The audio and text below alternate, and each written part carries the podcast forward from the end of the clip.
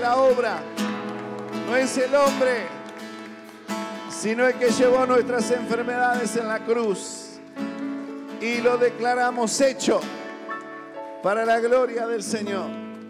Tomen asiento, hermanos. Gracias, chicos. Bendecimos el nombre del Señor. Bueno, tengo para, para compartir con ustedes y vayan buscando por ahí en San Juan capítulo 16, verso 33. Y les quiero contar, seguramente que todos han pasado esta experiencia, o por lo menos cerca han andado de esa experiencia. ¿Cuántos de ustedes han ido al colegio? Todos, ¿no es cierto? ¿Y cuántos han tenido que enfrentar la realidad en un momento crítico de tener que pasar una prueba? Ah, es lindo cuando estudiamos y la tenemos reclara, pero cuando no la estudiamos, ay. Bueno, yo les quiero contar una historia de mi vida.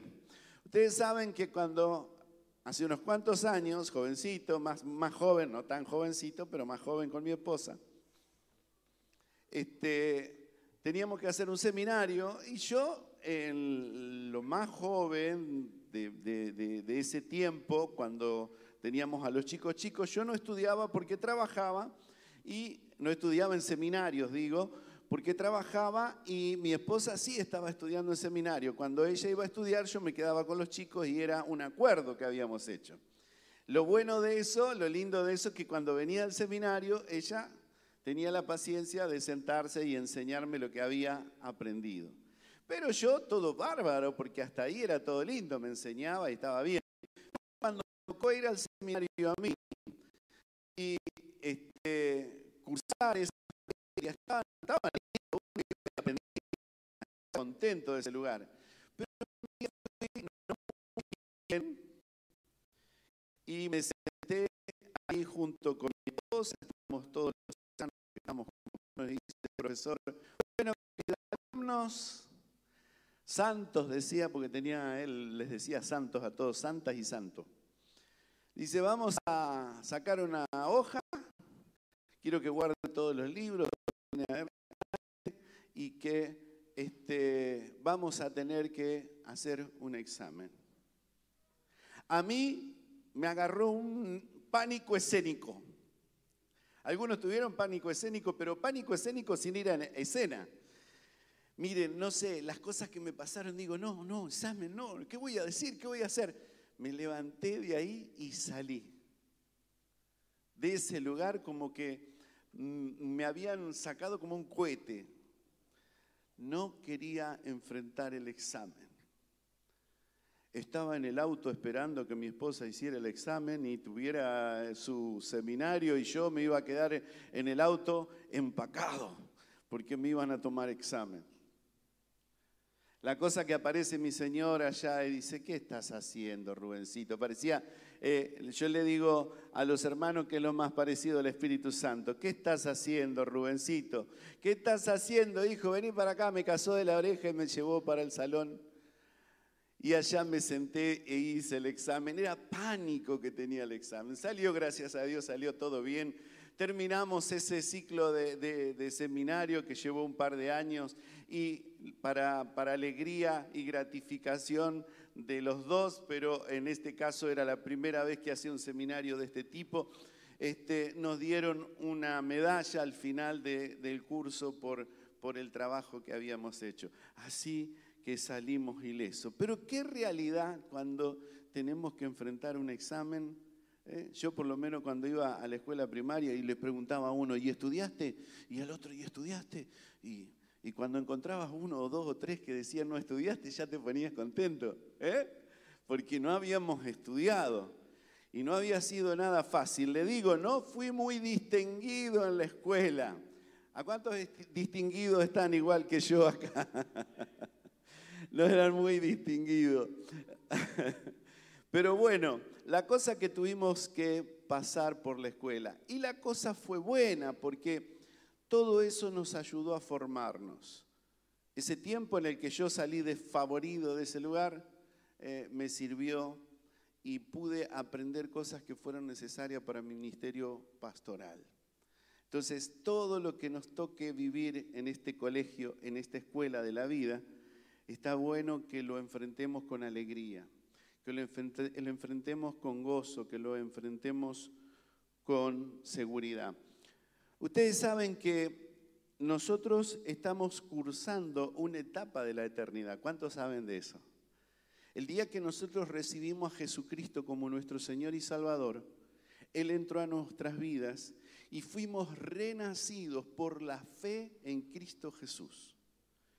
Y nuestro renacimiento no es para vivir un tiempo, sino para vivir la eternidad en su reino. Si bien nuestro cuerpo se va desgastando y se va envejeciendo, y algún día si no viene al Señor irá al sepulcro, pero la promesa de Dios es que nosotros vamos a vivir eternamente con Él y lo creemos. Ahí está fundamentada nuestra fe, porque nuestro Señor Jesús, el autor y consumador de la fe, nos habló de la vida eterna. Y lo creemos, amén. ¿Sí? Pero ciertamente en este mundo tenemos que sufrir y padecer alguna aflicción, alguna alguna situación difícil. Y no es fácil cuando tenemos que ser metidos en esto. ¿Y de qué quiero hablarles hoy? De la escuela de aflicción. ¿Cuántos están animados y alegres de vivir y de participar de este colegio en el que tenemos la escuela de aflicción? Levanten la mano. En esta escuela tenemos que aprender. ¿Y quién es el que nos lleva por distintos niveles para que podamos cursar esas materias y salir aprobados? es el Padre. Así que les invito a que leamos en San Juan capítulo 16, verso 33.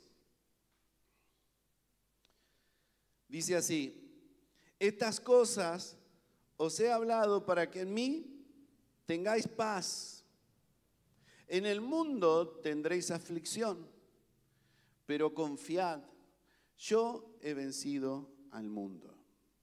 Amén. Querido Señor, te damos gracias por tu palabra, gracias porque ella es viva y eficaz.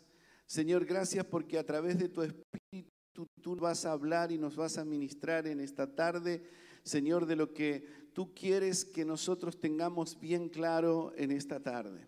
Señor, que abras nuestro entendimiento, que abras nuestro corazón, que tenga nuestro corazón disposición para escuchar tu palabra y recibirla y atesorarla, Señor, en las circunstancias que nos toque vivir y en lo que tengamos que pasar en este camino tan maravilloso que tú nos has puesto, Señor, y que con gozo y alegría podemos decir, Señor, que estamos, gracias a Dios, pasando y atravesándolo porque ha sido tu plan. Gracias, Señor.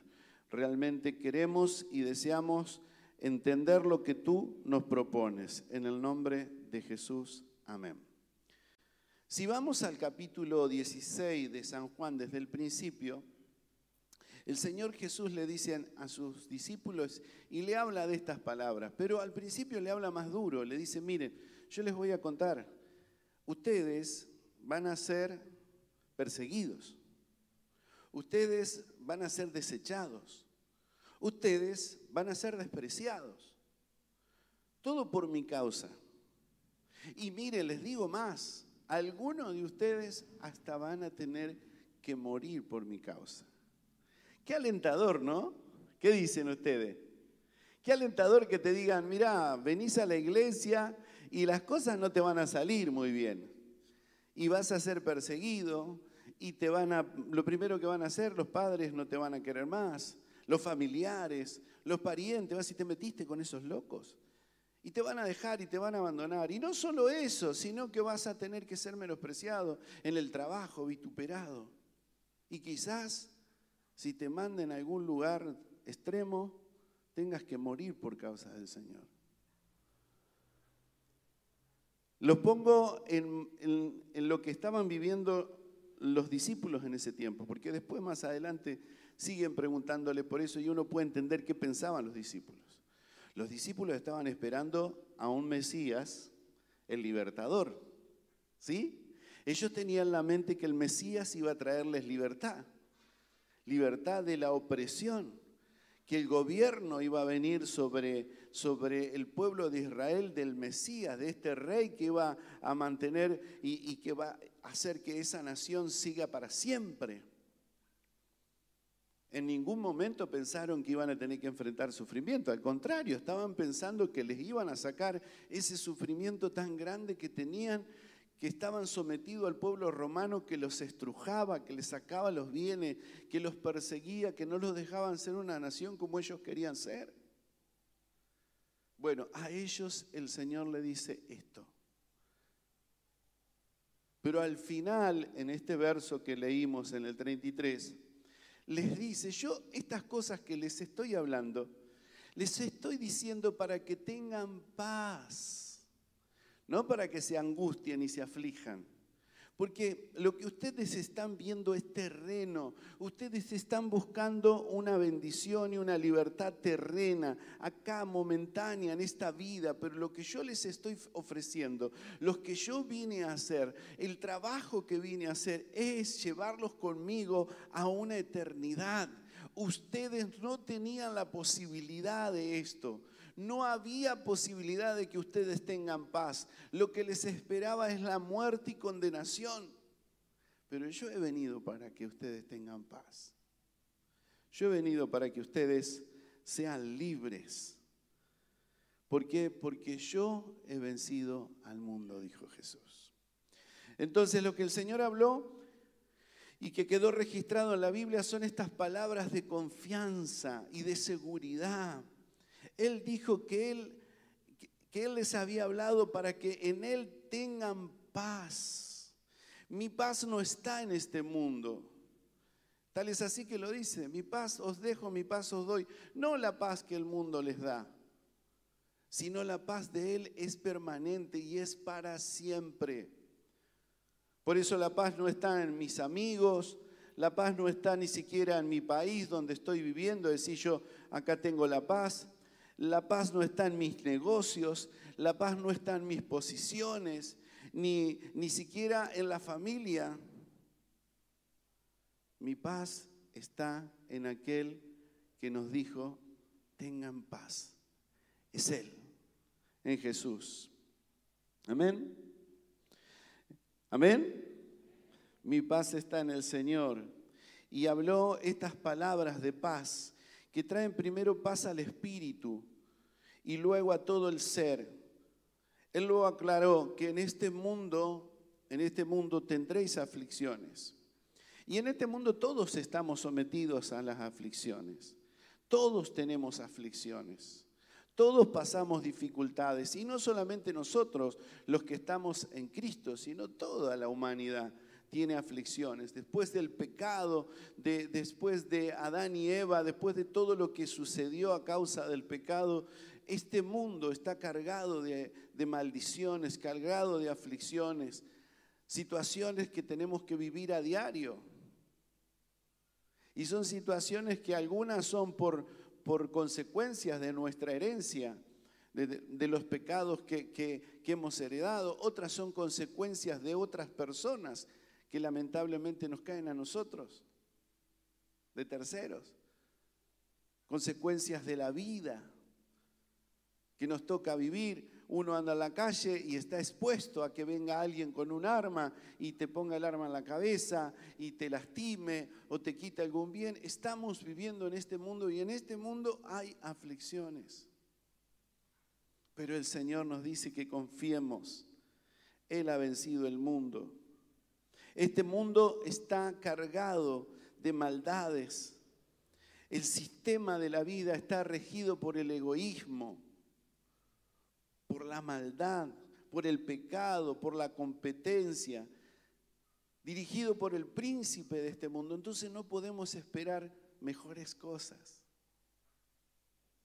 Y por eso les quiero aclarar que nosotros no va a escuchar usted eh, en esta iglesia que digamos, miren, venía Cristo porque las cosas te van a salir bien. Porque no es así, no es lo que el Señor Jesús dijo. Y nosotros enseñamos lo que el Señor Jesús dijo. Hay otros que dicen, pare de sufrir. Venga Jesús porque va a parar de sufrir. Y es un engaño, no es lo que Jesús enseñó. El Señor Jesús dijo que tendremos aflicciones, que sufriremos en esta vida, pero que confiemos, que confiemos que Él ha vencido el mundo. Y entonces vamos a hablar de, de lo que tiene que ver con la escuela. ¿Y quién es el mayor ejemplo para que entendamos que nosotros estamos en la escuela de la vida y en esta escuela de la vida estamos pasando una materia que se pasa, que, que tiene como nombre aflicción? Isaías 53, verso 3. ¿Quién nos dio el ejemplo? ¿Quién nos mostró? ¿Quién eh, tuvo que ser el primero en mostrar que realmente así es lo que Dios determinó para cada uno de nosotros.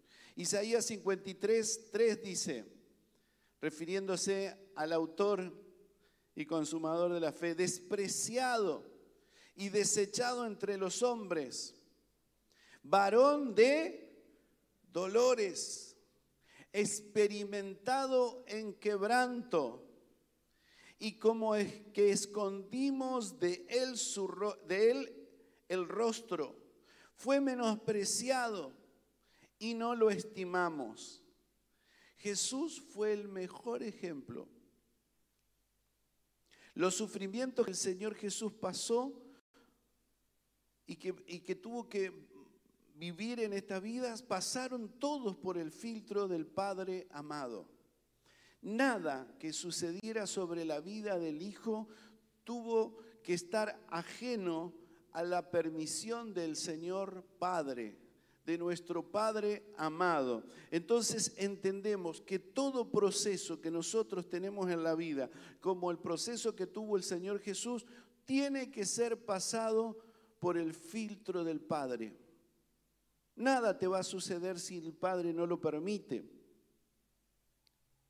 Y si lo permite, hay un propósito, hay un motivo y hay una razón de que esto suceda. ¿Cuántos dicen amén? Yo sé que no es un tema agradable que quisiéramos escuchar, pero la idea nuestra como, como ministros de esta iglesia, junto con mi esposa, con los líderes, es poder prepararlos a ustedes para el tiempo que viene, hermanos. Vuelvo a repetir lo que estamos escuchando. No va a ser un tiempo favorable para la iglesia. Si ustedes escuchan profecías de aquellos que levantan y que dicen que el 2021 va a ser mejor que el 2020 y que viene el tiempo para la iglesia, yo les puedo asegurar que no va a ser así. Y no es porque lo invento yo, en nuestro querido país que amamos entrañablemente, en la Argentina, la Argentina a través de los políticos se ha olvidado de la ley de Dios, ha dejado de lado la ley de Dios y ha aprobado leyes que van en contra de los principios de Dios. Y eso lo único que puede traer sobre nuestro país, ¿saben qué es? Juicio. Entonces no podemos esperar que el efecto, mire, a veces las cosas suceden sobre nuestras vidas como efecto dominó inevitablemente, más allá que nosotros levantamos la bandera de la vida y que levantamos la bandera de las dos vidas, los políticos están ahí porque alguien los votó y nosotros somos responsables de eso. Entonces en nuestro querido país van a suceder cosas que no van a ser buenas. Y no podemos decir que no vamos a sufrir las consecuencias, ¿me entienden? ¿Me entienden? ¿Sí? Entonces, preparémonos y entendamos el proceso que tenemos como hijo de Dios. Que las aflicciones siempre van a traer sobre nosotros una enseñanza.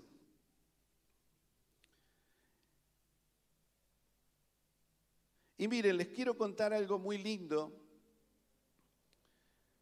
que tenían unos eh, puritanos, tenían una manera muy edificantes de hablar de las aflicciones que nos llegan de la mano de Dios. Ellos entendían que las aflicciones eran permitidas por Dios para la formación de nuestra personalidad, de nuestro carácter. Cada aflicción que, que tenemos que vivir, tenemos que recurrir al Señor, a ser dependientes de Él. Cada cosa que tenemos que pasar debemos morir nosotros en nuestra naturaleza humana. Y nos ayudan a bien, porque dice la Escritura que los que aman a Dios, todas las cosas le ayudan a bien aquellos que son llamados con un propósito. Y esto es lo maravilloso que el Señor nos ha llamado con este propósito. ¿Y saben lo que decía este personaje en el siglo XVII? Le voy a mencionar, Jeremías Burrock, no sé si se pronuncia así, porque yo soy medio burrón, pero dice así, burrón. Y escribió esto, mire, mírenlo, si quieren anotarlo, si quieren releerlo, si quieren guardarlo y atesorarlo en su corazón, dice, la mano de mi Padre nunca provocará una lágrima innecesaria en ninguno de sus hijos. La mano de mi Padre, del Padre Celestial, jamás va a permitir una lágrima en nosotros innecesaria. ¿Qué quiere decir? Que cuando llorás, cuando te afligís, cuando vivís algo difícil, algo muy difícil que te hace derramar lágrimas, yo sé de qué es eso, yo sé que es eso. Ninguna lágrima de más se va a derramar sin que el Padre no esté al tanto y pase por ese filtro. Porque si tenemos que pasar por algo, es necesario que pasemos. Hay una eternidad para nosotros. Y en esta escuela es donde tenemos que salir capacitados, en esta escuela donde tenemos que salir aprobado, en esta escuela donde tenemos que tener el título, en esta escuela es donde tiene que decirnos el Señor, sí, aprobaste la materia, vení bendito de mi Padre. ¿Sí? Qué silencio, qué silencio. El Padre es el que nos perfecciona. El Padre perfeccionó a Jesús en medio de sus sufrimientos. Y miren lo que dice Hebreos capítulo 2, verso 10, para que entendamos, ¿se comprende lo que le estoy diciendo? En este proceso de santificación, miren, voy a ponerlo, le voy a hacer un dibujito. Nosotros tenemos el primer proceso cuando conocemos a Cristo. Cristo entra en nosotros, justificación. Somos justificados por la sangre de Jesucristo. Después llega el proceso de santificación. Otro cuadrito, pongamos santificación. El proceso de la santificación es un trabajo en el que el Padre trabaja sobre nuestras vidas, formándonos, moldeándonos, llevándonos de un lugar a otro para que seamos formados, para que alcancemos un nivel, un nivel de perfección. ¿Y cuál es el nivel de perfección? Que, llegamos, que lleguemos a ser a la altura del varón perfecto. ¿Cuál era el varón perfecto? Jesucristo. Y de Él estamos hablando. Jesucristo es nuestro modelo y Jesucristo es quien nos da ejemplo de qué cosas pueden llegar a pasar sobre nuestras vidas. Entonces dice, Hebreos 2.10, porque convenía a aquel por cuya causa son todas las cosas y por quien todas las cosas subsisten, que habiendo de llevar muchos hijos a la gloria, perfeccionase por aflicciones al autor de la salvación de ellos. ¿De quién está hablando? De Jesucristo. Fue necesario, fue necesario que se perfeccionara por aflicciones. Y fíjense en Hebreos capítulo 5, este es mucho más firme para que lo podamos entender. Y Cristo en los días, Hebreos 5, 7, y Cristo en los días de su carne, ofreciendo ruegos y súplicas con gran clamor y lágrimas al que lo podía librar de la muerte, fue oído a causa de su temor reverente. Y aunque era hijo, por lo que padeció, aprendió la obediencia. Sus sufrimientos jugaron un papel muy importante, muy importante en su crecimiento como hombre. Él era Dios hecho hombre. Él fue obediente al Padre, tan obediente fue que el Padre, dice la Escritura, porque de tal manera amó Dios al mundo que dio, entregó a su Hijo, envió en otra versión, dice, a su Hijo. Entonces Él obedeció al venir acá a la tierra, que se ha apropiado un cuerpo para que Él venga, pero en su cuerpo humano, natural, tuvo que aprender los sufrimientos, porque fue tentado en todo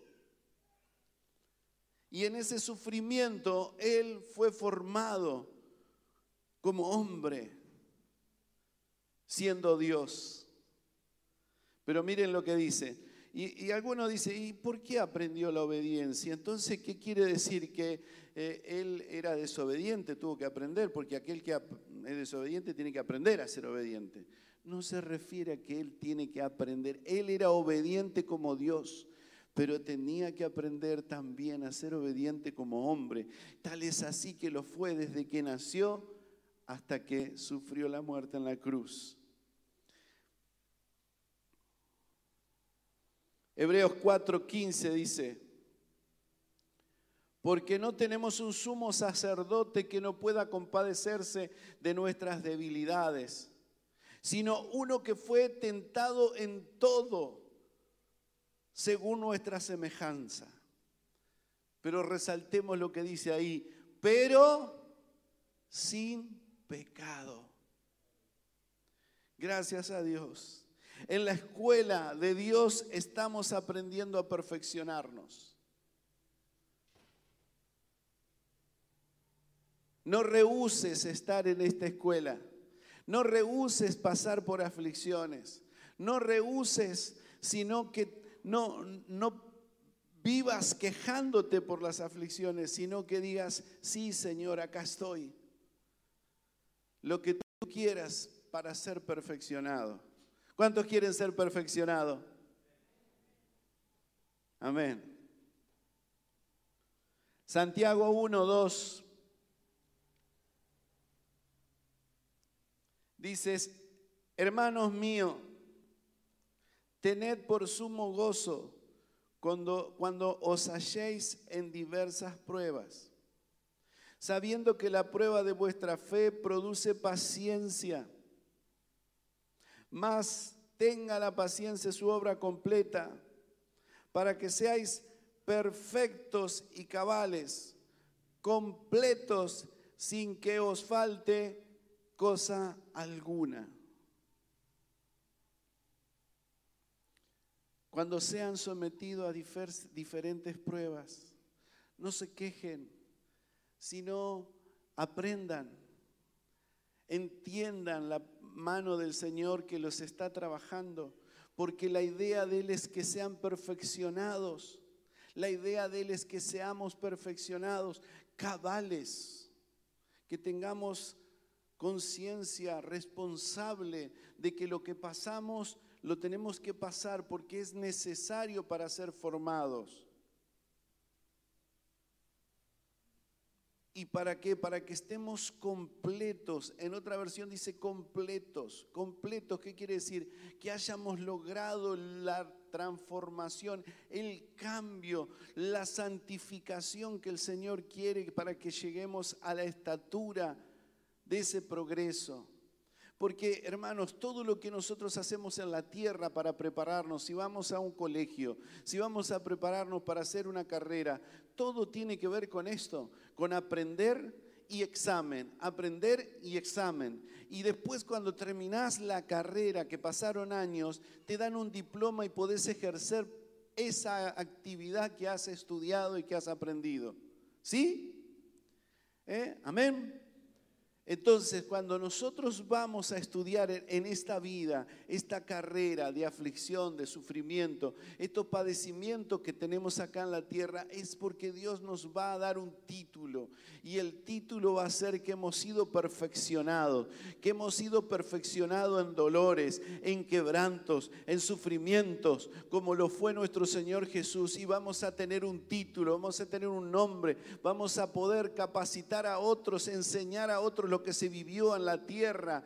Vamos a tener que enseñar cómo fue sufrir acá en la tierra, pero lo maravilloso que fue ir de la mano del Señor y poder aprender de Él que en Él todas las cosas fueron posibles.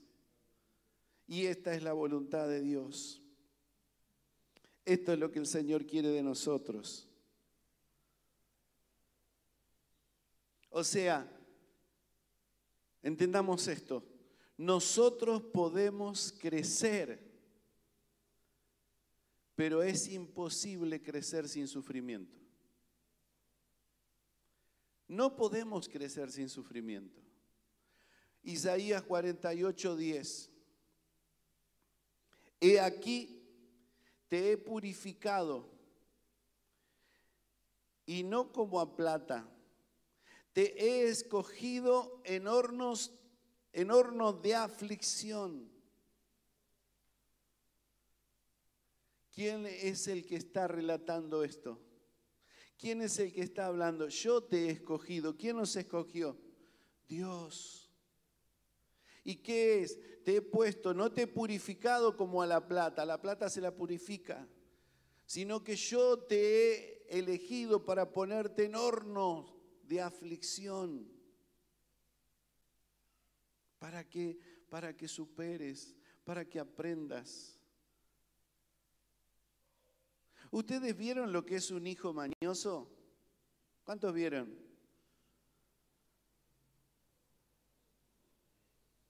Y ese que dice, no hay naranjas.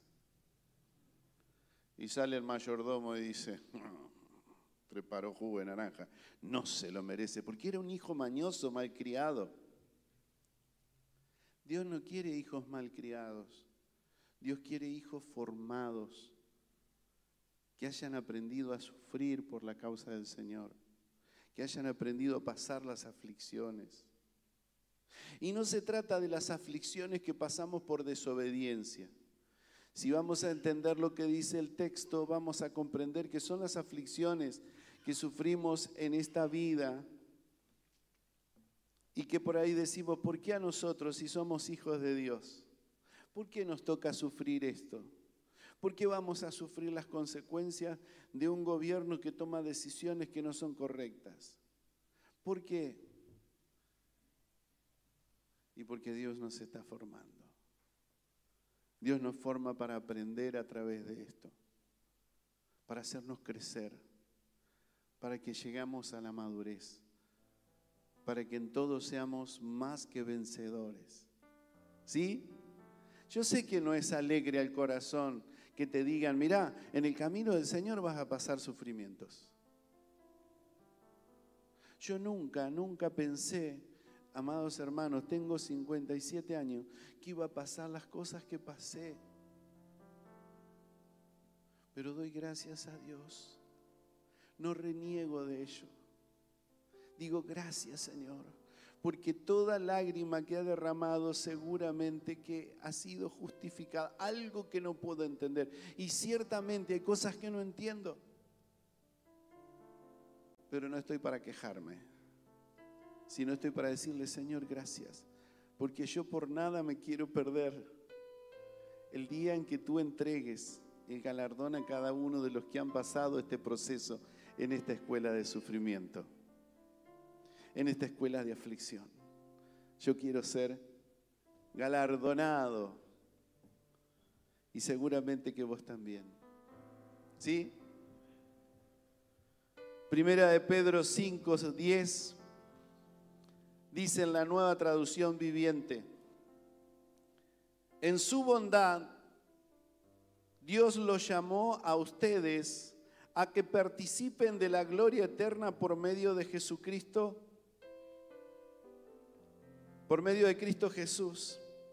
Entonces, escuchen, después de que hayamos sufrido un poco de tiempo, Él los restaurará, los sostendrá, los fortalecerá y los afirmará sobre un fundamento sólido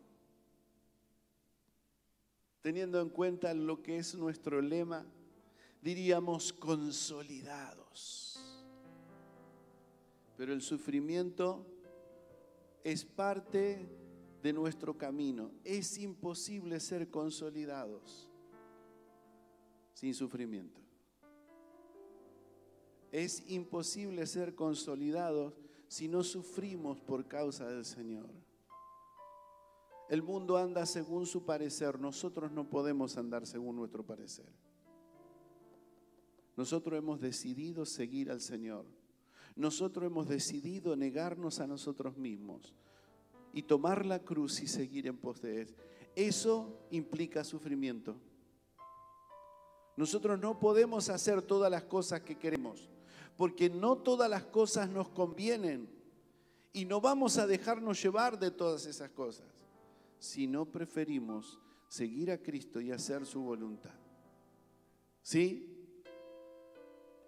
Y el Señor te va a ayudar a que seas consolidado. Y en conclusión diríamos, Filipenses capítulo 1, verso 6, la NBI dice así, estoy convencido de esto, el que comenzó tan buena obra en ustedes, la irá perfeccionando hasta el día de Cristo Jesús. Podés levantar tu mano y decirle, Señor, yo quiero que perfeccione mi vida. Señor, yo sí reconozco que a veces me he quejado. He pasado circunstancias que me he quejado, pero no me quejo más, Señor. Yo estoy seguro que tú vas a perfeccionar mi vida y que voy a poder lograr, Señor, el propósito que tú tienes conmigo. Yo quiero que se cumpla ese propósito.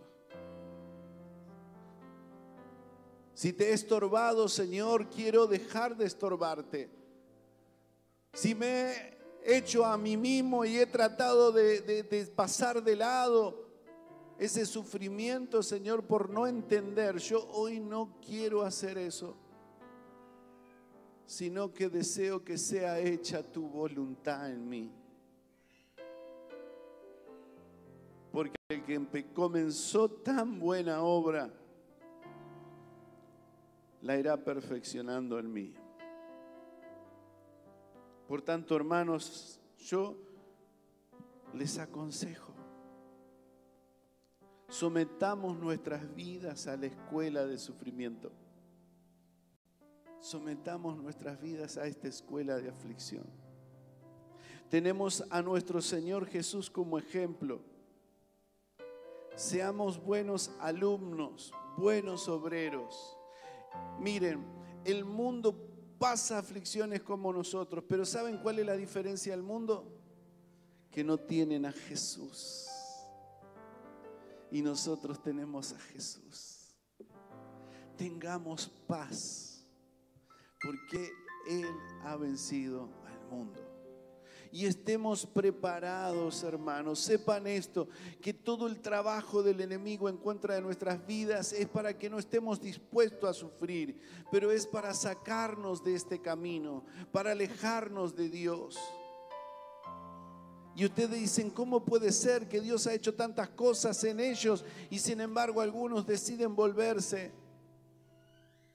Hermanos, en esta pandemia hay gente que se ha vuelto atrás, que se ha quedado, que se ha alejado de Dios, que no les interesa a Dios, que no está en sus órdenes de prioridades. Y si seguimos pasando cosas como estas, y si esta pandemia continúa y si las cosas se agravan, ¿cuántos son los que van a permanecer? Hablando de estos tiempos, de los últimos tiempos y de lo peligroso de los últimos tiempos. ¿Habrá fe en la tierra? Como una pregunta. Yo, Señor, quiero seguirte. Quiero seguirte, Señor. No quiero claudicar más. No quiero estar lidiando con otros dioses, no quiero estar lidiando con otras pasiones, no quiero estar lidiando con otras convites. Quiero seguirte solo a ti, Señor. Amarte solo a ti. Y no importa lo que tenga que venir. No importa lo que tenga que pasar. Si tú estás a mi lado, yo voy a permanecer. Si tú estás a mi lado, yo voy a salir adelante. Si tú estás a mi lado, nada me detendrá. Segunda de Timoteo, por último, dice 2.15, la NBI, esfuérzate por presentarte ante Dios aprobado, como obrero que no tiene de qué avergonzarse y que interpreta rectamente la palabra de verdad. En medio de las aflicciones, presentémonos como obreros que no tenemos nada de qué avergonzarnos, que sufrimos y lo hacemos con todo nuestro corazón, sabiendo quién está con nosotros, sabiendo quién está trabajando nuestras vidas. Te invito a ponerte de pie.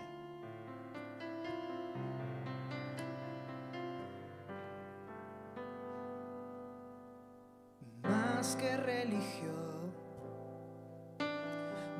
más que una canción, tú eres la verdad que me da vida. Más que emoción corazón. Por la mañana